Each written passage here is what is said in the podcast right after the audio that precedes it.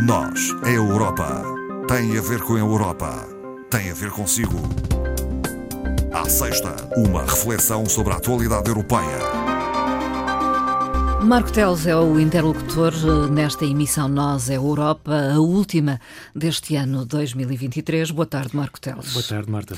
Eh, de referir que o Marco Teles é coordenador do Europe Direct Madeira, aliás, eh, bastante ativo neste final de ano, não é? Procuramos que seja o ano inteiro, mas de facto este final de ano foi, foi curioso e no final da semana passada houve de facto aqui um, um conjunto de iniciativas, acho eu, bastante interessantes uma delas que foi um, um mediator por uh, três órgãos de comunicação social de cada região, portanto o Jornal da Madeira, Diário Notícias e uh, a própria RTP Madeira, uh, onde tivemos representantes do Parlamento Europeu, do, do Gabinete em Portugal, um bocadinho também um, preparando os próximos meses relativamente à questão das eleições, com algumas dicas uhum. e algumas ferramentas que acharam que poderiam ser úteis para o trabalho a vir a ser desenvolvido eh, para as eleições europeias. Depois, houve também um evento público numa iniciativa chamada Europa no Centro.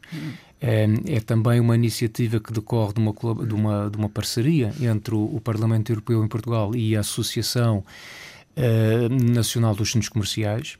Uh, que procura o quê? No fundo, trazer os eurodeputados para espaços uh, comerciais, espaços públicos, mas efetivamente é uma oportunidade das pessoas estarem uh, perto dos eurodeputados, que, que efetivamente representam os cidadãos da União Europeia, e foi isso que aconteceu no, no Lavi com as duas eurodeputadas da região, num debate de, de uma hora, numa conversa de uma hora, onde as pessoas puderam interagir também, Sim. colocando questões e tentando perceber que é isso que se quer, é o objetivo deste, deste tipo de ação, é perceber um bocadinho o que é que o Parlamento uhum. faz, é, o que é que faz o próprio eurodeputado, na lógica, uma vez mais na preparação para as eleições. Fazer pedagogia. Houve também Fazer cinema. Pedagogia. E houve cinema europeu, com entrada gratuita.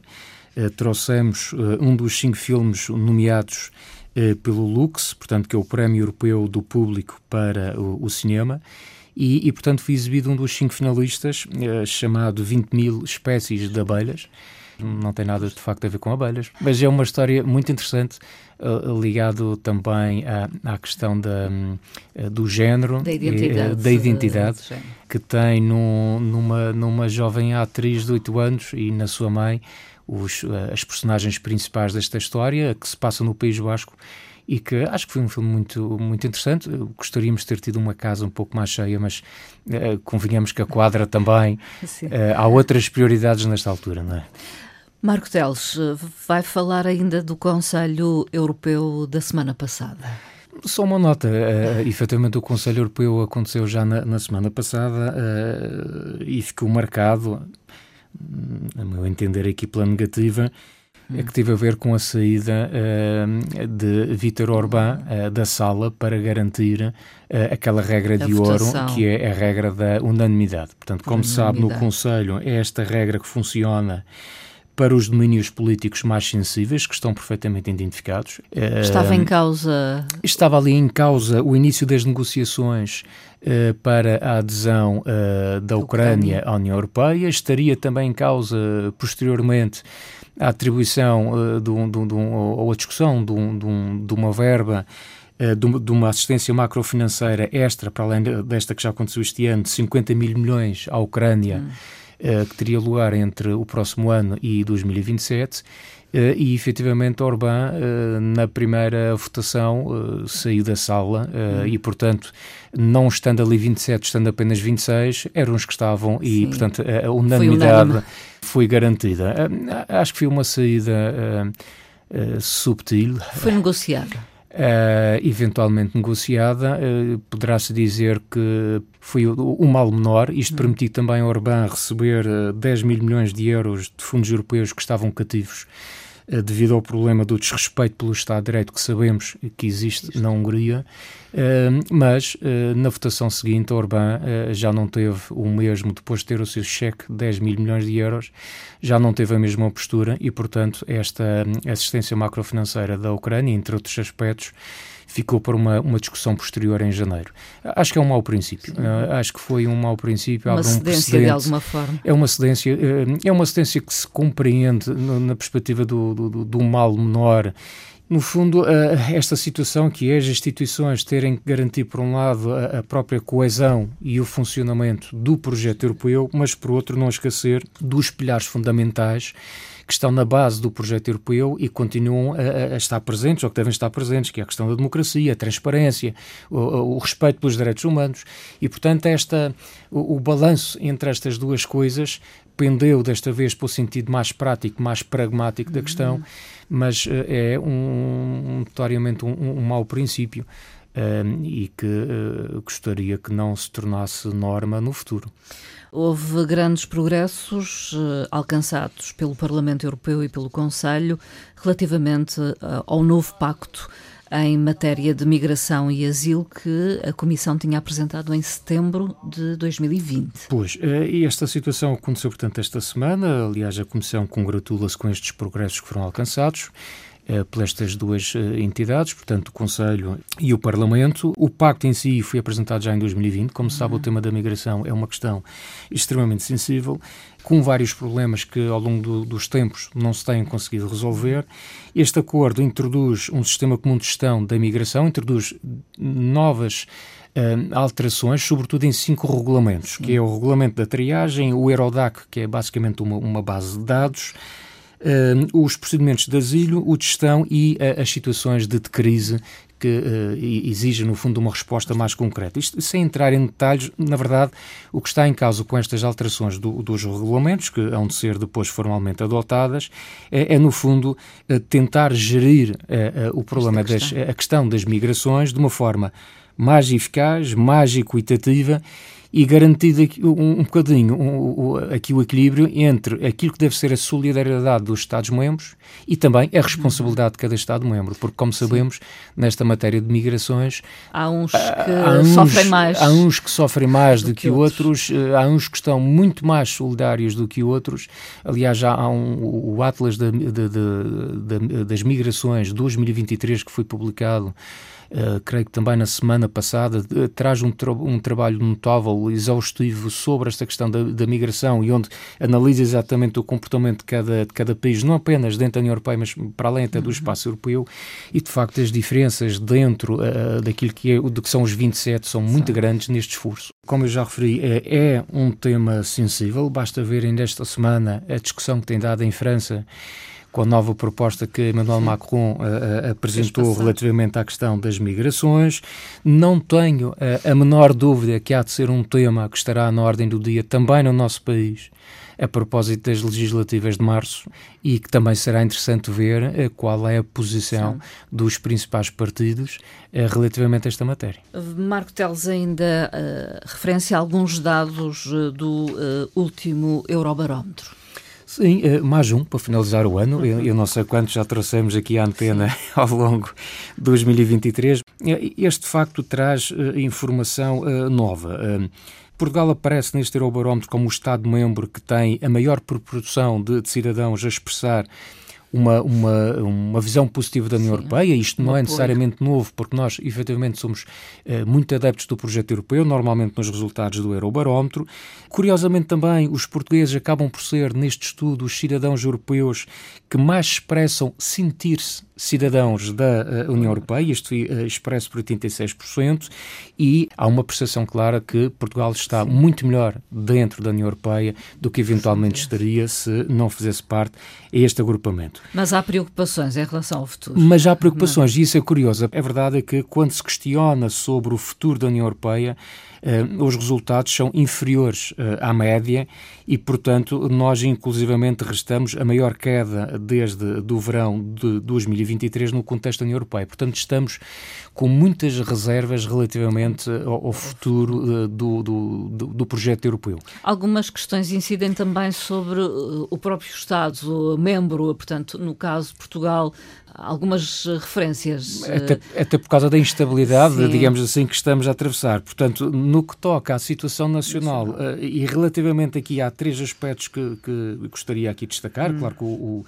o, estudo é muito mais completo do que este, mas, por exemplo, em relação à economia hum. nacional, uh, os portugueses estão uh, muito mais pessimistas do que a média europeia. Uh, os números não, não, não deixam margem para dúvidas. Quatro em cada cinco portugueses consideram a situação do país uh, má ou muito má, o que representa um aumento considerável face à situação do verão. Aí, nessa altura, 57% consideravam a, a, a, situação da economia má ou muito má, neste momento são 80%. Portanto, é uma diferença muito grande e, aliás, isto coloca Portugal como o segundo país com a perspectiva mais negativa dentro da União Europeia e só somos ultrapassados pelos gregos, que é quase sistemático, a, a, a, a, perspectiva Mas, deles sobre a economia. Portanto, isto é realmente um dado uh, preocupante. Satisfação face à democracia? Uh, não existe. Portanto, uh, aliás, o que existe aqui é a maior queda na satisfação face à democracia nacional a confiança dos portugueses nas instituições políticas, especialmente no governo, no seu governo, sofreu uma queda uh, acentuada, uh, com apenas 33% dos portugueses que responderam a este inquérito a expressar confiança no Governo Nacional, o que representa um, uma quebra de 15 uh, pontos hum. percentuais face ao último uh, Eurobarómetro e é, aliás, a maior quebra registada hum. dentro dos 27 Estados-membros da União Europeia. E a posição dos portugueses face à guerra que continua na Ucrânia? A, a, posição é mais ou menos unânime nos 27, portanto, de uma forma geral, os europeus uh, apoiam esta tomada de posição e, a necessidade de continuarmos a apoiar uh, a Ucrânia Uh, neste, neste combate, no fundo, contra a Rússia.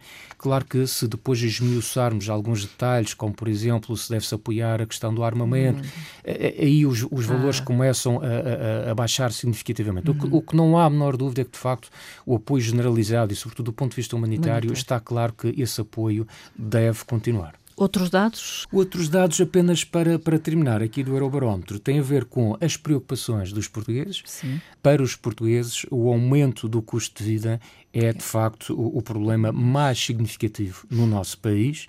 É assim para 51% dos portugueses inquiridos neste, neste estudo do Eurobarómetro, segue-se a saúde com 44%, e curiosamente eh, poderíamos ter uma percepção contrária, mas o, o estudo revela que em terceiro lugar surge a habitação com uh, apenas, entre aspas, Sim, uh, 21%. 21%.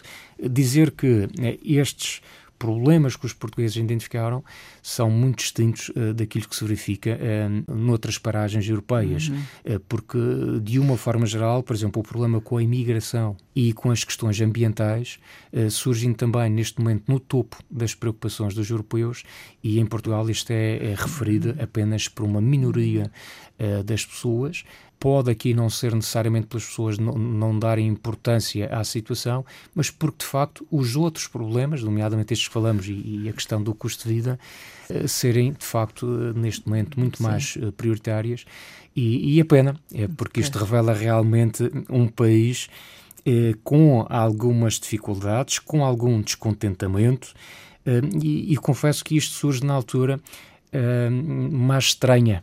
O que é que eu quero dizer com isto? Bom, em termos práticos, nós saímos de uma crise, de uma pandemia, estaríamos numa fase de retoma, de uma retoma e recuperação muito apoiada na entrada em funcionamento do novo quadro financeiro plurianual, que são muitos milhões de euros a entrar no país, apoiada por uma verba extraordinária que nunca tivemos, que tem a ver com o PRR, o Plano de Recuperação e Resiliência, que são muitos milhões outra vez adicionais, que entra, até em termos políticos, eh, tínhamos a nível nacional um governo maioritário. Um, um, governo maioritário que não é propriamente uma coisa muito comum nos dias que correm, basta olhar Sim. para o que se passa na, na restante Europa, e portanto eu diria que estavam quase criadas as condições ideais para o país progredir uh, e não estar novamente hum. neste compasso de espera, que é o que nós estamos uh, neste momento em, uh, a marcar passo, enquanto outros Estados-membros estão, de facto, a progredir e, portanto, vamos ficando um bocadinho para trás. Vamos concluir a nossa conversa, Marco Teles.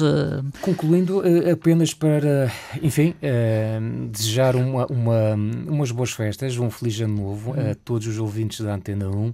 Eh, permitem-me, sem qualquer discriminação, dizer que é, é um, um, umas boas festas, muito particular para aqueles que acompanham o Nós a Europa, uh, uh, que, que, vou acompanhando com, com regularidade este nosso programa e, e fazer, uh, aproveitar também para fazer um convite O Europe Direct publicou esta semana, na, através das suas redes sociais, um, um, apanhado de iluminações de Natal. Convidamos os nossos colegas da, da nossa rede, uhum. espalhados pelos 27 Estados-membros, a enviarem algumas fotografias é, de iluminações para essa Europa fora. Uh, recebemos algumas e, portanto, esse álbum está, está publicado nas redes. Fica também o convite para, para verem aquilo que lá aparece e, e possivelmente também vão chegar à conclusão que a nossa a, nossa madeira e as nossas, os nossos pontinhos não ficam atrás daquilo que se passa. Muito pelo contrário, muito pelo contrário, a nossa iluminação está de facto fantástica, é um pouco por toda a ilha e, e é reconfortante um, estarmos no exterior com bom tempo, bom clima, paz, sossego. Uh, esperar que 2024 corra de facto bem para toda a gente. Marco Teles, uh, obrigada Obrigado, uma vez mais. Uh, voltamos a encontrar-nos no ano novo. Um Feliz Natal para Muito si. Bem, fica agendado. Obrigado. Obrigado.